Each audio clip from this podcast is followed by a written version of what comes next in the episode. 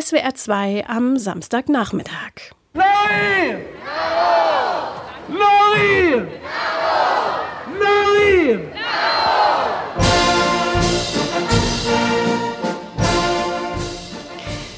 Die fünfte Jahreszeit steuert in großen Schritten ihrem Höhepunkt entgegen, dem Rosenmontag. Im baden-württembergischen Rottweil beispielsweise fiebert man dabei vor allem dem traditionellen Narrensprung entgegen und in Rheinland-Pfalz dem großen Fastnachtsumzug in Mainz. Vergessen wird dabei aber oft, dass die Kulturgeschichte der Fastnacht viel mehr ist als nur Jubel, Trubel, Heiterkeit. Sie ist auch ein Spiegel gesellschaftlicher und politischer Entwicklungen. In diesem Jahr feiert die Vereinigung Schwäbisch-Alemannischer Narrenzünfte, kurz VSAN, ihr hundertjähriges Bestehen, unter anderem mit einer großen Ausstellung in Weingarten unter dem Titel Narrenzeit Kulturerbe Fastnacht im Wandel. Mehr dazu weiß der Kulturwissenschaftler und Fastnachtsexperte Professor Werner Metzger. Hallo. Hallo. Herr Metzger, reisen wir mal zurück ins Jahr 1924. Warum wurde gerade in dem Jahr die Vereinigung der Narrenzünfte gegründet? Im Jahr 1924 stand es um die Fasnacht sehr schlecht. Die letzte Fasnacht vor dem Ersten Weltkrieg wurde 1914 gefeiert. Über die Kriegsjahre selber konnte natürlich nicht Fasnacht gefeiert werden. Da war auch niemand nach Fasnacht zumute. Und in den ersten beiden Jahren nach dem Ersten Weltkrieg war es genauso. Denn Millionen Tote, Gefallene in vielen Häusern, das war kein Grund, um Fasnacht zu feiern. Erst ab 1920, 21 hat man dann erstmals wieder nachgedacht, ob man Fasnacht feiern könne, aber dann standen die politischen Verhältnisse dagegen. Es war viel zu viel Unsicherheit, politische Instabilität und als 1922 erste ernsthafte Bestrebungen unternommen wurden, kam sofort das Krisenjahr 1923 mit der Ruhrbesetzung, mit der Hyperinflation, mit dem allerdings noch eher als Lokalereignis gesehenen Hitlerputsch, auch da keine Fasnacht.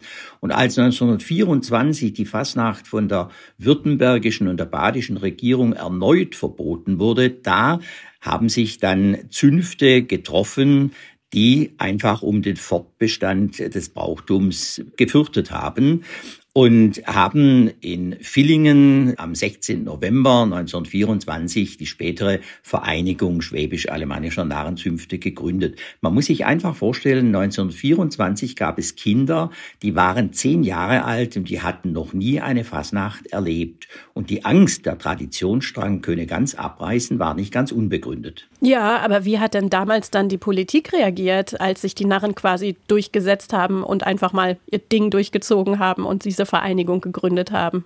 Die Politik war nicht unbedingt nur erbaut, das hatte teilweise auch konfessionelle Hintergründe. In Württemberg, äh, sehr stark evangelisch geprägt, war man sowieso nicht sehr fastnachtsaffin und in Baden war man einfach zurückhaltend. Und man wollte auf keinen Fall irgendwelche politische Unruhe befeuern, sondern wollte die Bevölkerung möglichst ruhig halten. Als dann allerdings 1924 die Zeitläufe sich auch wieder ein bisschen entkrampft haben, da war man dann in Karlsruhe und in Stuttgart doch etwas milder gestimmt, hat die Fasnacht zugelassen. Und wichtig war den organisierten Narren einfach auch mit der Politik auf Augenhöhe verhandeln zu können. Und das ist dann fortan gelungen und hat sich auch ganz gut entwickelt.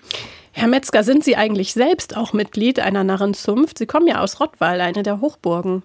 Ich gebe gerne zu, dass mich Rottweil und seine Fasnacht geprägt haben. Ich bin interessanterweise nicht Mitglied der Narrenzunft, aber mache natürlich an der Fasnacht mit. Aber bin in der Rottweiler Fasnacht nicht organisiert, bin da kein Funktionär. Ich betrachte es einerseits ganz gerne als aktiver Narr und andererseits als distanzierter Wissenschaftler. Das sind zwei verschiedene Perspektiven, die sich aber ganz schön ergänzen können. Wie verkleidet sich denn der aktive Narr übermorgen am Rosenmontag? Ja, der aktive Narr, der hat verschiedene traditionelle Rottweiler Narrenkleider. Das ist bei einer alten Rottweiler Familie, die wir sind, ähm, durchaus eine äh, ganz gute Auswahl, die man da hat. Da gehört das Biss dazu, sozusagen die Krönung der Weißnarren. Da ist der Federhannes dabei, der Schandle. Da ist ein Franzenkleid. Also es ist Auswahl und man kann wechseln. In der Zwischenzeit, da sind aber auch die Kinder diejenigen, die die Nachfolge antreten. Kommen wir nochmal zu den Narrenzünften. In Mainz beispielsweise gibt es in der Stadt gleich mehrere sehr traditionelle Fastnachtsvereine und die sind für Außenstehende aber dann doch irgendwie alle gleich. Wie ist das bei den Narrenzünften? Was macht da die Unterschiede aus?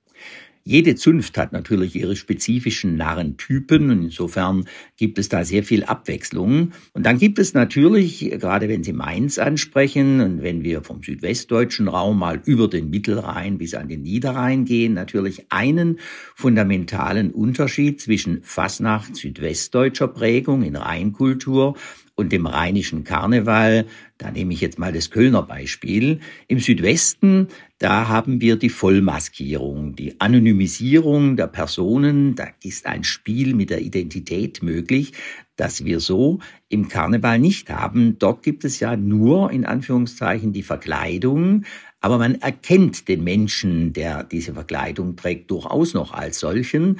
Und die Heiterkeit, die dabei erscheint, ist ja die Verrechnung der tatsächlichen Rolle eines Menschen im richtigen Leben und der gespielten Rolle im Karneval. Je größer die Distanz ist, desto witziger ist natürlich auch der Auftritt.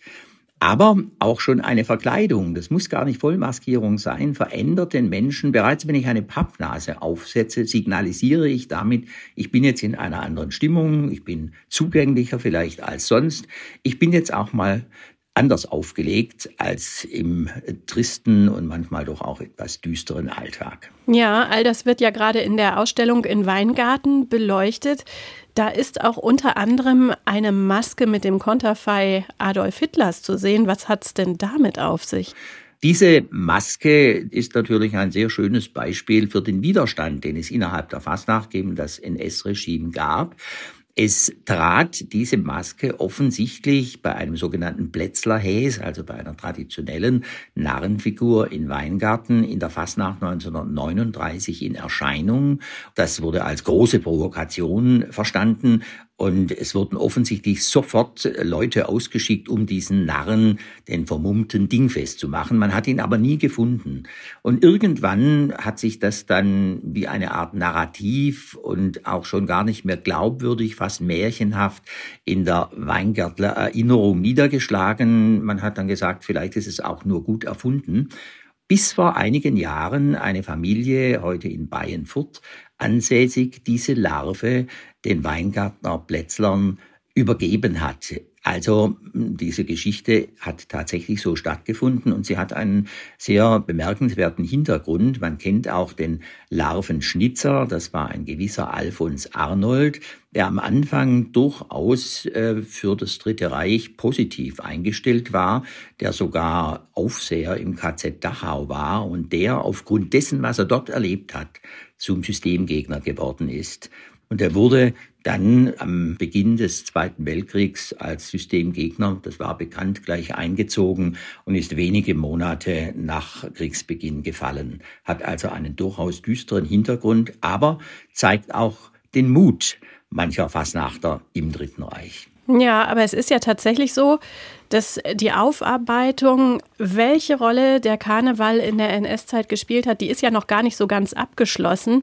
Sie ist nicht abgeschlossen, aber sehr, sehr weit vorangetrieben. Also es sind gerade in letzter Zeit da viele wichtige und auch erhellende Studien dazu erschienen. Als Ergebnis kann man äh, ganz knapp dieses sagen. Überall dort, wo wie im südwestdeutschen Raum die Vollmaskierung dominiert, war wenig Platz für Ideologie. Mhm. Also vollmaskierte Narren, die mit einer Holzlarve durch die Stadt laufen, haben wenig Möglichkeiten, zum Beispiel antisemitische Themen irgendwie in den Vordergrund zu rücken. Überall dort allerdings, wo karnevaleske Elemente eine Rolle spielten, die gab es ja durchaus auch noch im Südwesten, da kam es durchaus vor, dass bei Themenwagen oder Umzügen irgendwelche Sujets thematisiert wurden, die eben tatsächlich auf Linie des Nationalsozialismus lagen, antisemitische oder koloniale oder welche Züge auch immer. Dafür war der Karneval sehr viel anfälliger. Das galt auch fürs Rheinland, das galt mit Einschränkungen sicher auch für Mainz. Insgesamt kann man über die südwestdeutsche Fasnacht sagen, dass die ideologisch, ich sage es ein bisschen salopp, schwer zu knacken war, denn die Die Träger der Fasnacht waren eigentlich einfache Leute, die meistens aus dem Zentrum kamen, Handwerker zum Beispiel. Und es hat relativ lange gedauert, bis in die Mitte der 30er Jahre, bis dann tatsächlich auch Parteigrößen irgendwo in die Fasnacht eindringen konnten. Was die Fastnachtsnarren immer sehr geärgert hat, das war der Versuch der Nationalsozialisten, die Fastnacht mitzuorganisieren. Insbesondere die Organisation Kraft durch Freude versuchte sich als Veranstalter aufzudrängen. Und darüber sind die Narren sehr wütend geworden. Die haben dann gesagt, wir können das selber. Da hat auch die Vereinigung Schwäbisch-Alemannischer Narrenzünfte sehr dazu beigetragen, dieses zu verhindern. Äh, und es hat sich auch meistens verhindern lassen. Was man nicht verhindern konnte, das waren die nationalsozialistischen Fastnachtsdeutungen.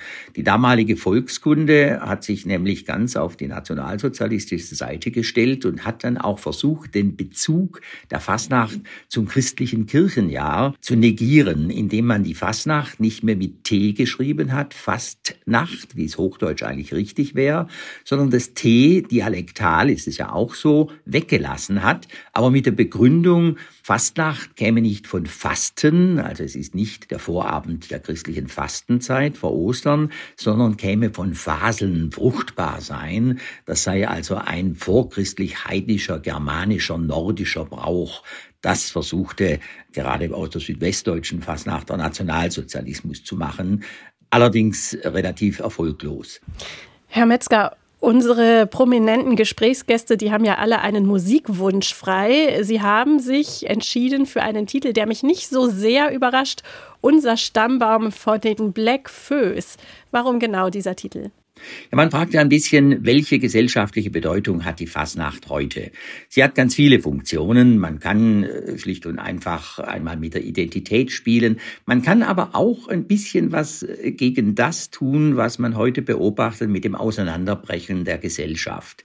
Zusammenhalt der Gesellschaft wird ja heute immer gefordert. Und in der Fasnacht gibt es auch im Karneval immer wieder ja, Inseln der Seligen, wo man das Gefühl hat, alle Menschen gehören zusammen und da erlebt man das auch so. Und besonders schön thematisiert haben das die Blackfurs in Köln mit ihrem Titel Unser Stammbaum. Da wird ja, auch wenn man in Köln am Rosenmontagszug am Straßenrand das beobachtet, dieser Traum von der Gemeinsamkeit aller Menschen, ungeachtet ihrer Herkunft, ihrer Kulturen, ihrer unterschiedlichen Ansichten, wahr.